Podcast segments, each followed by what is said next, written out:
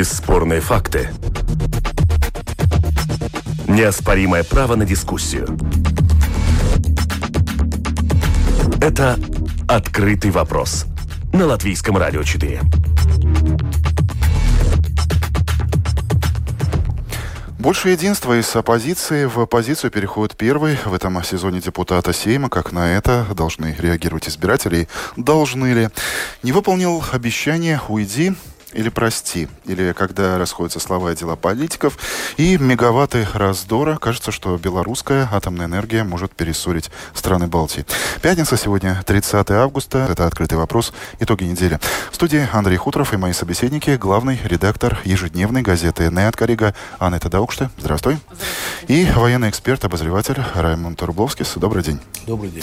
Я бы начал с одной достаточно горячей, ну и до сих пор на данный час, на 12 часов часов и 11 минут неоднозначные новости о том, что Россия и Украина якобы начали обмен пленными. Первоначально «Медуза» в седьмом часу утра сообщила о том, что уже освободили 60 человек, в том числе режиссера Олега Сенцова.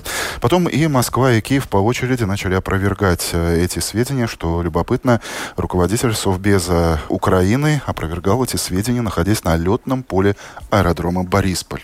И тем не менее, факт остается фактом. В среду из заключения уже был освобожден главный редактор украинского агентства РИА Новости Кирилл Вышинский. И был дан намек, что этот процесс будет продолжаться. По словам одного из адвокатов, все начнется 3 сентября. Раймонд, на ваш взгляд, почему именно сейчас и насколько это неожиданно? Я думаю, что э, беря внимание результаты выборов на Украине и позицию нового президента Украины Зеленского, который он все-таки а, одни из самых важных э, пунктов его программы это было достижение мира на Донбассе и э, возвращение граждан Украины, которые находятся по разным причинам в России. А, это одно из очень важных э, пунктов его программы. Во-вторых, э, он, конечно, должен показать, что он действительно выполняет свои обещания э, и делает то, что Порошенко Обещания смог... были очень многообещающие. Ну, конечно, но он делал, очень много было. Скажем, он то, что не смог делать Порошенко, не мог или не хотел, или еще что-то. И, конечно, если это получится, если будет этот обмен до конца проведен, то есть я говорю о украинских моряках и остальных всех этих людях, которые были упомянуты, то, конечно, безусловно, это будет большой политический выигрыш Зеленского и новой украинской власти. То есть они покажут, что они, во-первых, могут договариваться с Кремлем, и, во-вторых, э, есть уже ощутимые результаты. Но, с другой стороны, там были и другие экономические обещания, то есть э, на какой-то момент страна сможет э, не требовать от Зеленского, ну а где то, что ты обещал? В данном случае очень интересно, какая цена этого, этого события, то есть какую цену за это будет платить новая украинская власть.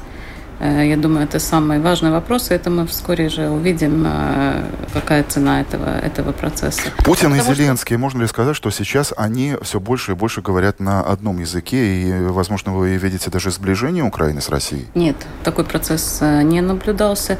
Я должна сказать, что та задача, которую выдвинул себе президент Украины Зеленский, то, что он обещал, но это не вопрос ближайших, это же вопрос очень многих, многих лет, потому что невозможно себе представить, что вот люди э, стояли против друг друга, стреляли, э, воевали, были не согласны друг с другом э, ну, в протяжении уже уже много, много лет, и вдруг один, один прекрасный момент они встанут все и скажут, ой, ой, мы все забыли, нам больше это все не важно, потому что там нельзя сказать, что там происходит война между Россией и Украиной. Там есть действительно очень большие э, разногласия между жителями э, той Украины, которая была, и тех сепаратических территорий, людей, людей которые живут там. И это, этот вопрос решить, решить так э, на одних переговорах между руководителями двух стран, э, я не думаю, что это является возможным. Если идти все же дальше, я понимаю, конечно, это спекуляция, но тем не менее некоторые политические обозреватели, в частности в Москве, предполагают, что все же это шаг дальнейшего сближения, в том числе э, России и Европейского Союза, России и Соединенных Штатов, потому что тот же самый Трамп, конечно, ну ни до чего не договорились на ГА-7, форум э, Большой Семерки не превратился в форум э, Большой Восьмерки, но, тем не менее, какие-то надежды даются. Да, я думаю, что, в принципе, то, что мы видели, э, все эти сигналы за последние несколько недель, они дают повод к какому-то такому небольшому оптимизму. В плане насчет Украины немножко, конечно, я думаю, они это право в том, что если уже конфликт дошел до той степени, когда люди убивают друг друга, то есть мы видим ситуация, которая была на Балканах еще где-то, там поколениями не забывают такое. Поэтому там говорить о каком-то быстром а, а, перемирии между людьми, это, конечно, не сможет быть, но... Это внутри страны. А внешне? А с другой стороны, конечно, я думаю, ну, будем так, если грубо сказать, я думаю, что украинский вопрос, эта война надоела всем в Европе и в Америке, и Трампу, и другим тоже. То есть то поколение политиков, как Меркель, и Оланд, и все те, которые были в начале еще 2014 года, когда все начиналось, они уже или ушли с политической сцены, или уходят. И то есть те новые лидеры Европы, которые они ничем не обязаны, то есть ни Порошенко, ни украинцам, то есть они просто говорят, ребята, если будете нам мешать там, нашему бизнесу, нашим каким-то вещам, то мы или просто вас заставим как-то там какие-то вопросы решать, или делаете сами, один на один с Россией.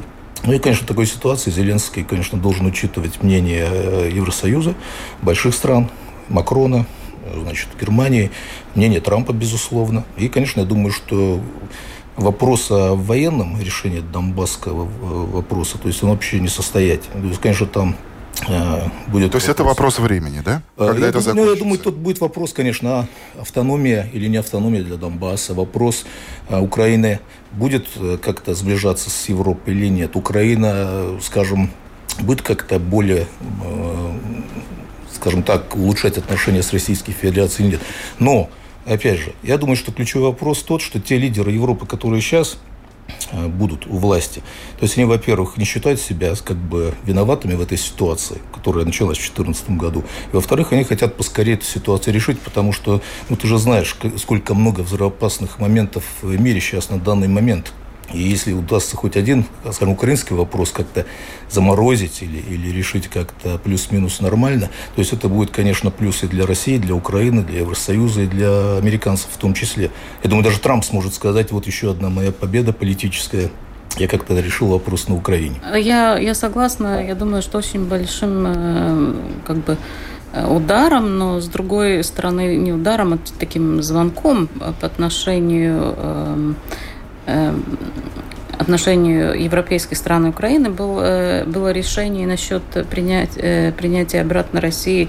Парламентскую ассамблею Совета Европы. Да, да, в общем-то, это, э, за это проголосовали даже старые, как бы, даже, даже Великобритания. Цитадели которые, демократии, да, да как цитадели вы говорите. демократии. Это был такой звоночек для Украины, что следует немножко, ну, возможно, менять. Ну, очень интересно, что этот звоночек прозвучал внутри Европейского Союза, но на саммите Г7, Г8, кто как это называет, э, это не стало колоколом. По-моему, этот вопрос про Г7 и Г8 э, надо смотреть в таком более глобальном контексте, аспекте, аспекте потому что это то, что был вообще обсужден этот вопрос про э, сближение, опять же, с Россией и э, э, про Г8, это не является победой какой-то России э, на международном э, поле. Уровне уровне. Э, это является чисто прагматической игрой Америки, Франции и других стран. То есть Америка и европейские страны, в общем, те, все те страны, которые находятся в Г7, они не желают объединения какого-то условного альянса России с Китаем. И э, если мы знаем про американские эм, разногласия и э, торговую войну между Америкой и Китаем, то они ни в коем случае не желают э, такого отодвигать как бы подвинуть Россию в сторону, в сторону Китая, делает, делая Китай более Э, более как бы мощным. Одним из основных игроков да, за этим общим да. столом. я, я думаю, что, что это было, у, ну, конечно, у Макрона и у Франции тут немножко, может быть, другие э, э, другие, э, другие цели, но в принципе и Европа этого не желает. И потому это, это, это связано с этим вопросом, а не с тем, что, что вот, эм, как говорят ну, в новостях в российском телевидении, что это «О, без нас вообще ничего не могут. Это да могут, да просто и, и тем не менее это втягивание России э, опять же в гонку вооружений с этими ракетами это тоже э, чтобы единственная цель, которая преследуется со стороны Америки, это, конечно же, э, сделать более слабой экономику э, России, чтобы они больше э, средств, опять же, тратили. Ну и последняя новость из Киева. СБО обмен заключенными между Россией и Украиной 30 августа не состоится. Точная дата пока не определена. Об этом заявила э, на пресс-конференции пресс-секретарь Службы безопасности Украины Елена Гетлянская. Но в то же самое время она отметила, что никаких препятствий для обмена нет, и все идет планово. Все идет планово, это цитата. Как будут развиваться события, будем следить, рассказывать об этом уже в выпуске новостей. Ну а сейчас в открытом вопросе, итогах недели, вернемся в Латвию. Тоже есть о чем поговорить. Это «Открытый вопрос» на Латвийском радио 4. Единство в латвийской власти стало больше. Самая маленькая партия правящей коалиции, которой, впрочем, принадлежат ключевые посты э, в кабинете министров, включая ключи от кабинета премьер-министра обрела нового члена Анда Чакша. В прошлом директор детской больницы, опять-таки в прошлом беспартийный министр здравоохранения, опять-таки там же в прошлом партийный вступив в Союз зеленых и крестьян, и снова в прошлом депутат самой маленькой оппозиционной фракции в Сейме Союза зеленых и крестьян. Цитата. «Я ищу свое место в политике, и это был мой внутренний процесс, где и в какой команде я могу принести больше пользы», сказала Чакша. Не у всех, да, получается, донести вот этот крест оппозиции до конца срока полномочий? Да, не получилось, э, но, э, как показывает э, история политической жизни Латвии, а, такая, такое прыгание между партиями, а, это, в общем-то, избиратели это очень быстро забывают. Это чисто такой прагматический процесс, который депутаты производят как бы без особых усилий. Я думаю, что на данный момент э, тут действительно нет никаких идеологических соображений. Тут есть э, чисто прагматические... Прагматические в чем? Ну, быть у власти? С одной стороны, да, конечно же, быть у власти. У господина Каринча, например, больше нет эм, советника по вопросам здравоохранения. Ренар Спутнинч э, в связи, э, в связи с событиями Рижской думы был как-то плавно ушел. Я думаю, действительно, э, хлеб, оппозиционный хлеб, он же не сладок. Да? Это, это тоже надо понимать. И к тому же посмотрим, как Анда Чакша пришла в политику. Она же была беспартийным человеком, она просто был, э, была... Абсолютно белый лист. Э, да, она была... Латвийской политики. Да, действительно, она была... Да, она в сфере здравоохранения ее знали, она действительно была э, директором детской больницы, потом она была советником тогда министра здравоохранения Гунтаса Белевича, и она себя, ну, как бы эм, рекомендовала как хорошего специалиста в этой, в этой сфере, и просто потом уже она вступила э, в зеленую, в зеленую партию, но, по-моему, это было не связано как-то с ее какими-то особыми взглядами, просто это была политическая конъюнктура. И на данный момент это... Потому что так надо было, да? Да, потому что так надо было, потому что она была тогда в правящей, э, правящей коалиции, и чтобы все было, все было как бы распределено.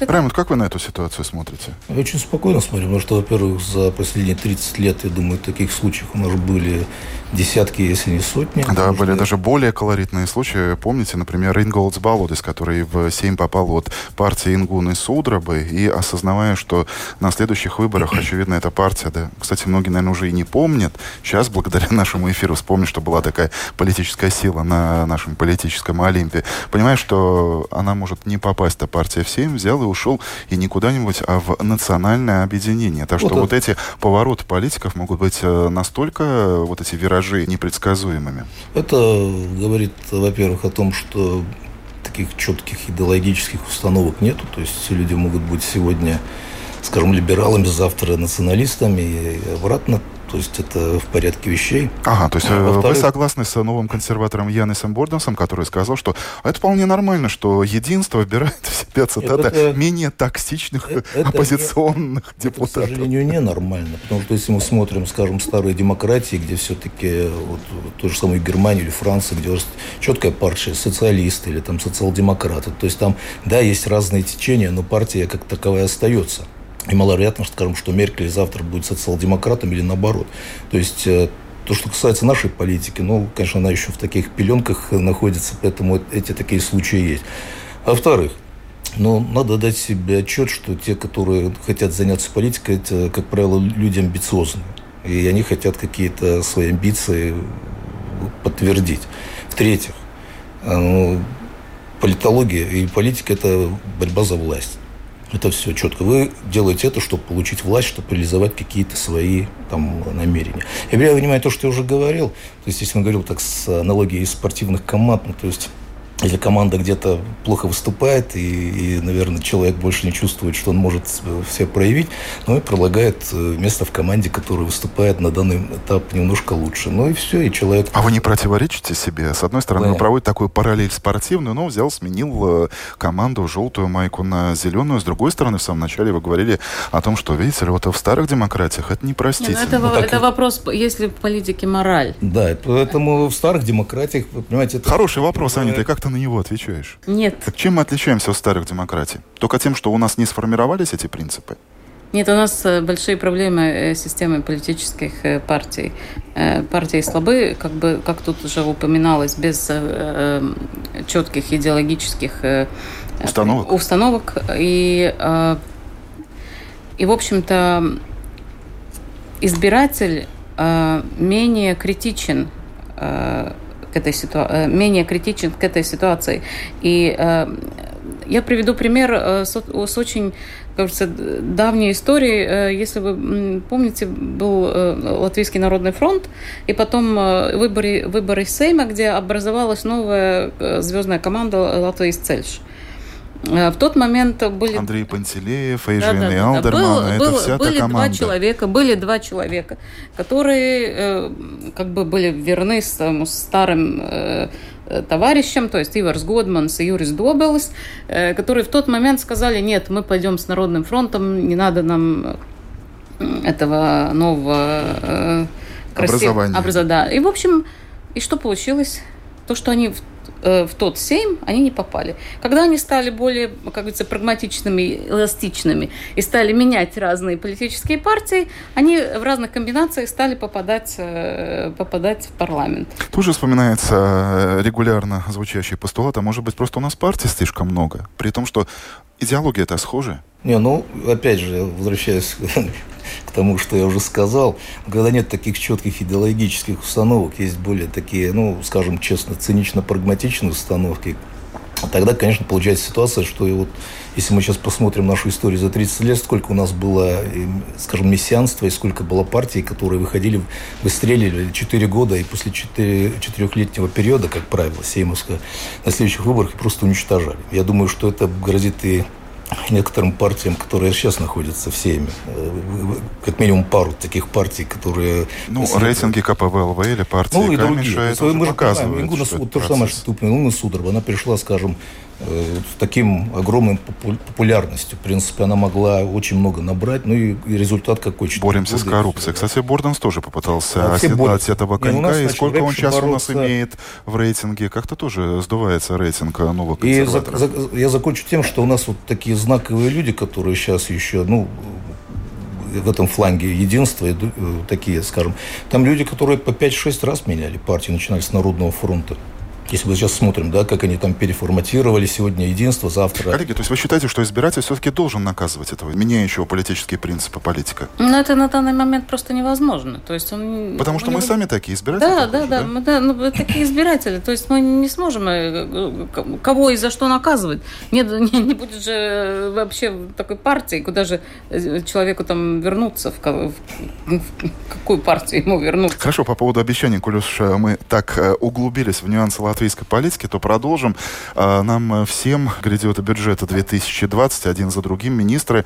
Ну, я бы, наверное, сравнил эту ситуацию с представлением, когда факиры выходят на сцену, запускают э, руку в шляпу, пытаясь поймать там кролика, зайчика, голубей, но а там пусто в этой шляпе. И вот Винтила, министр здравоохранения, накануне опустив э, руку в эту бюджетную шляпу 2020, заявил, что э, зарплаты медиков в данном случае не будут повышены так, как планировалось. Говоря, кстати, об учителях, э, премьер Каринч э, высказал такую идею, что, в принципе, можно было бы отказаться от бесплатных обедов в школе за счет того, что вот этот сэкономленный миллион можно было бы отправить э, в счет выполнения обещаний увеличить эти зарплаты. И это на фоне регулярных отчетов того же Каринша о том, что у нас-то с экономикой все в порядке, ВВП растет, бюджет пополняется.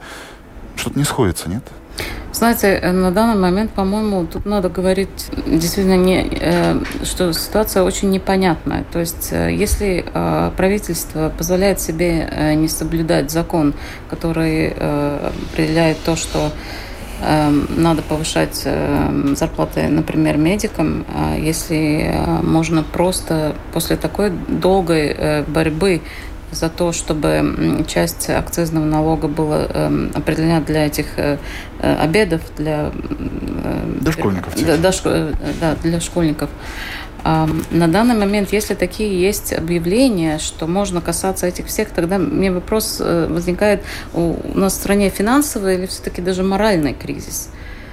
В чем, в чем дело? Ну как можно хвататься, хвататься вообще каких-то э, таких, таких вещей? Семей. Если ты говоришь, что тебе очень важна демографическая политика, что очень все это важно, значит, твои слова, в принципе, абсолютно расходятся с тем, что ты, э, тем, что ты делаешь.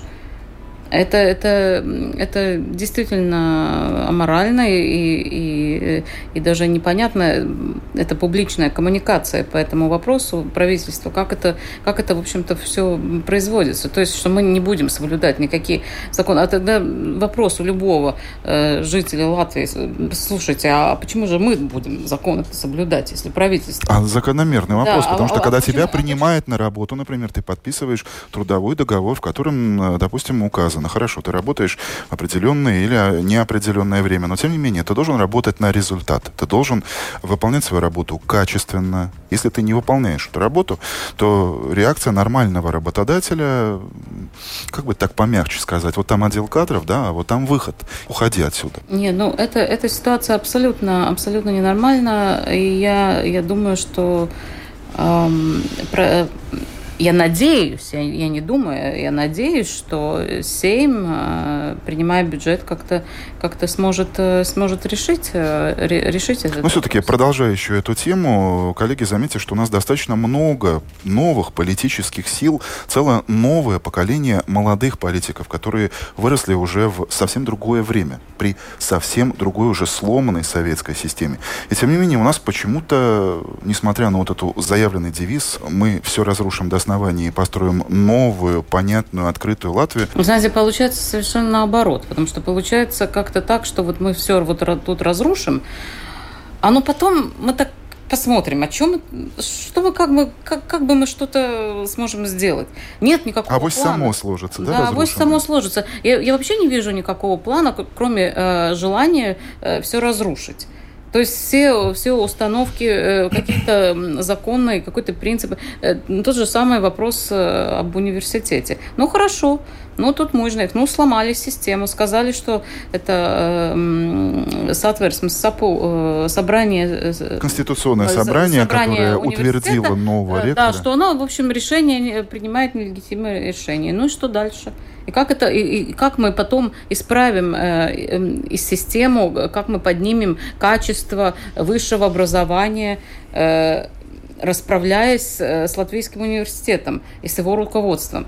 Ну как, ну цель же, цель же где? Какая цель? Не, ну я думаю, что цели никакой нет. Я думаю, тут ситуация более чем плачевная, потому что, наверное, никто из тех людей, которые сейчас находятся в коалиции, а, не будут честно, открыто говорить, что, ребята, денег у страны нету, и страна... Но экономика-то растет. Ну, это он пишет, что растет.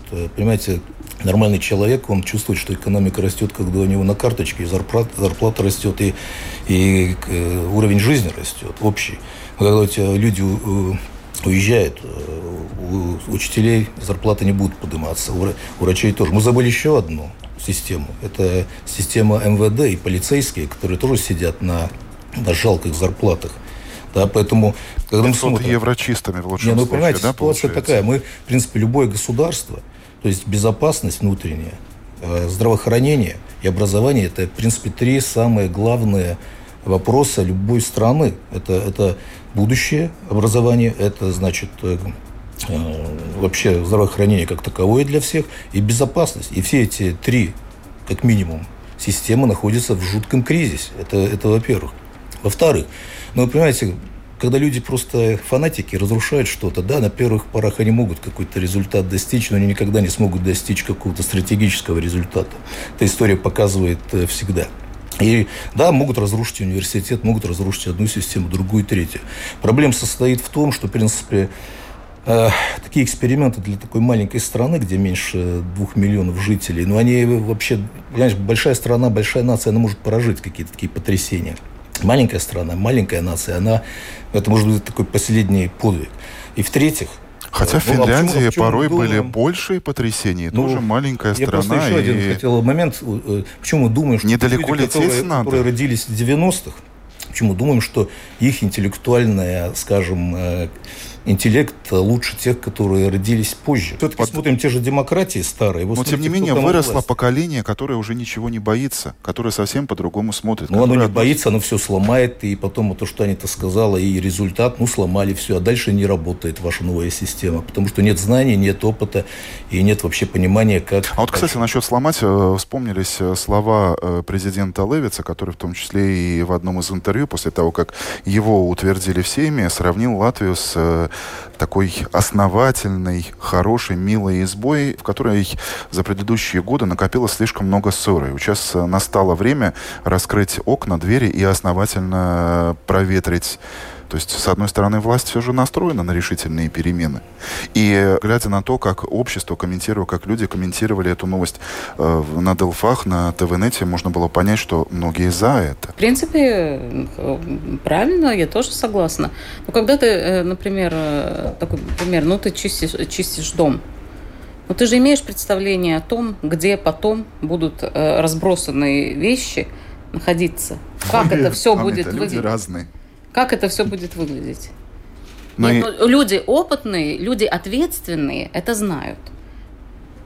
И только тогда они, э, тогда они, э, они начинают уборку с, с определенной мыслью, что все будет э, находиться на таких-то, таких-то местах, это будет выглядеть хорошо и красиво. А если ты просто что-то там метлой махаешь, тогда, простите, это не имеет никакого... Ну, уборку тоже по-разному можно устраивать и проветривать. Можно, допустим, осторожно открыть э, форточку, а можно открыть настежь все окна и двери, и, и у тебя от этого сквозняка крышу может сорвать. Правильно? Не, ну у меня немножко, немножко, скажем, ремарка, то, что Аня еще говорила. Понимаешь, когда нету стратегического плана, то можно сказать, да, мы не чистили и повредили кабель, электричества нет. Потом мы повредили еще что-то, нету воды. Потом приходим к тебе, ну зато мы так проветрили, воды нету, электричества нету, ничего нету. Ну, извините, в революционном порыве не было опыта, да, мы согласны, мы все тут э, сломали, но мы, надо было же там что-то делать, да. Поэтому вопрос-то, есть большая разница, когда вы просто что-то делаете на авось, и потом что-то, может быть, сделаем. Или у вас есть четкий план. Для меня просто, конечно, это хорошая метафора. Откроем окна, свежий ветер, там, это все классно. Я тоже люблю такие метафоры. Но вопрос, мы закроем это окно, проветрили. Конец 90-х, перестройка, дальше. свежий ветер. Все ждали перемен. Понимаете, Эти перемены настали. Руководить государством, я не говорю еще конкретно про Агила Левица, но руководить государством – это не только говорить лозунги, красивые слова и метафоры. А это, это, это четкий план должен быть, вот что я проветрю и что там будет. То, что мы уже об этом говорили. А проблема латвийской политики, что мы сломали, у нас не получилось, где-то у кого-то пять классов образования, он там что-то взорвал нечаянно, ну, с кем не бывает, да. Анна, ты продолжая вот эту тему старой гвардии, старого прошлого. Лично ты видишь э, порой проблему в том, что на высокопоставленных постах где-то до сих пор находятся представители так называемой старой гвардии управленцев, чиновников? Да, я думаю, что, э, что такие люди есть. А, в общем-то, у нас на очень многих постах на данный момент даже министры, даже тот самый э, главный революционер Янис Борданс, он побывал уже в разных ипостасях. В, разно, в разных ипостасях, разных. То есть нельзя сказать, что он новый человек в политике. Это совсем, совсем не так. Но продолжая, продолжая то, что было уже сказано, э, я недавно наткнулась на такое как это словарь трудно переводимых слов. И там было одно прекрасное слово на немецком есть так как я знаю немецкий язык, мне было очень весело это прочитать. Э, это слово называется verschlimmbessern. То есть, эм, если ты хочешь что-то починить, то есть сделать лучше, но тебе в конце концов все получается абсолютно, абсолютно плохо. Ты, например, ну как тут было приведен уже пример, ты, например, чинишь, чинишь дверь и сломаешь ручку и не, и не понимаешь, как это опять потом, потом все починить. У нас на данный момент э, вся Э, можно сказать, даже государственная политика правительства, она э, можно охарактеризовать этим словом «фершлимбессер».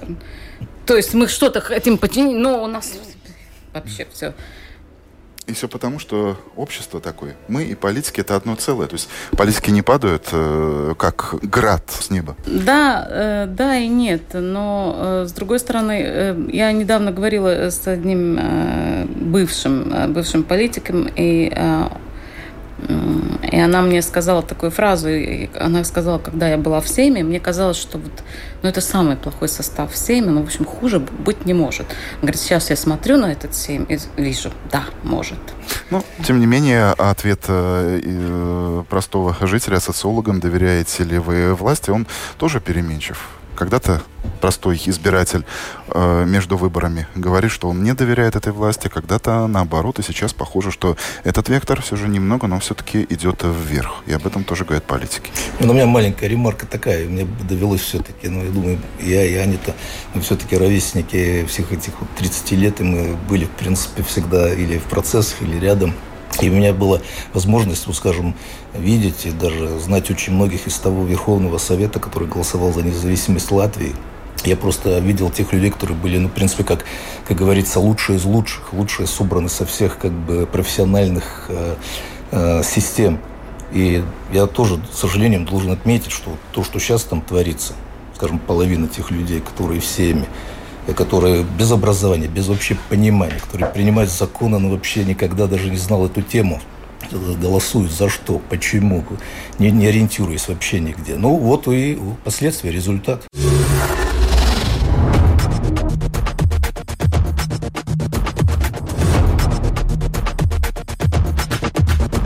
Спорные мнения. Бесспорные факты. Неоспоримое право на дискуссию. Это «Открытый вопрос» на Латвийском радио 4. Немного об экономике между Литвой и Латвией в прямом смысле промелькнула еще одна искра раздора. В прямом смысле электрическая наша страна готова покупать электроэнергию у белорусов э, с новой атомной АЭС. Вильнюс в шоке. Ваши комментарии, коллеги? Не, ну я думаю, что комментарий один, если, если уж мы как бы приверженцы капитализма и, и свободного рынка, ну, пускай будет капитализм и свободный рынок. Ну, значит, если это выгодно, тогда так это должно быть. Потому что, я думаю, с литовской стороны мы тоже имели там несколько случаев насчет там Разобранные железные дороги, железные, например, там потом это, киличные войны. Э, да, и потом граница там, э, морская граница, так что, ну, я думаю, с их стороны тоже не надо там рассказывать, что они святые всегда боролись за солидарность между балтийскими странами. Поэтому тут вопрос такой, или, или это есть политическое решение, что с Белоруссией и Россией как бы нет никаких таких контактов, или есть свободный рынок.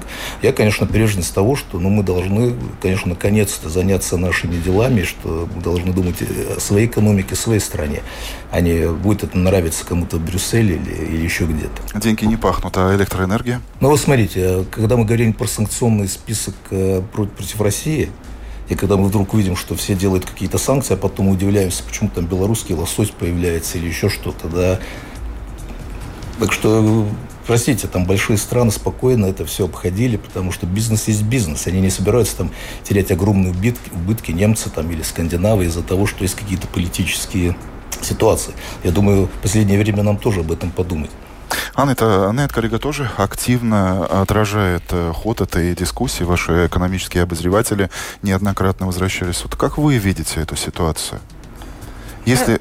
Э, мы очень похожие, похожие позиции. Мы должны, если конкретно электроэнергии вопрос э, касается, то а, то надо иметь в виду, что Белоруссия закупает электроэнергию в Латвии, когда у нас есть избыток э, производства электроэнергии. Это когда во время паводков э, и я думаю, что это взаимно выгодные, взаимно выгодные процессы. На данный момент э, Литва действительно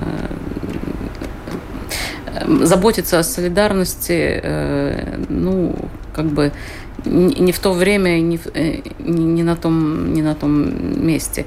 Хотя есть очень большая возможность эм, у любого государства, у любого правительства, у любого, любых правитель, э, э, настроить как бы население в определенном Э, ну, в определенном э, как бы, А население ключе. тоже по-разному, согласитесь, относится, потому что те же самые Даугавпилчане и латгальцы считают, что вот эта Островецкая новая атомная АЭС это совсем не то в плане той же самой энергетической и атомной безопасности, чего им бы хотелось увидеть там, по ту сторону белорусской Нет, границы. Ну, на данный момент, когда мы, э, мы знаем, я думаю, что почти все уже посмотрели знаменитый сериал «Чернобыль», про Чернобыль, Чернобыльскую АЭС, я думаю, что этот вопрос стал как-то более остро восприниматься люб, любым. Несмотря на то, что это было голливудское кино, и тем не менее. Да, тем не менее, это, это так воспринимается.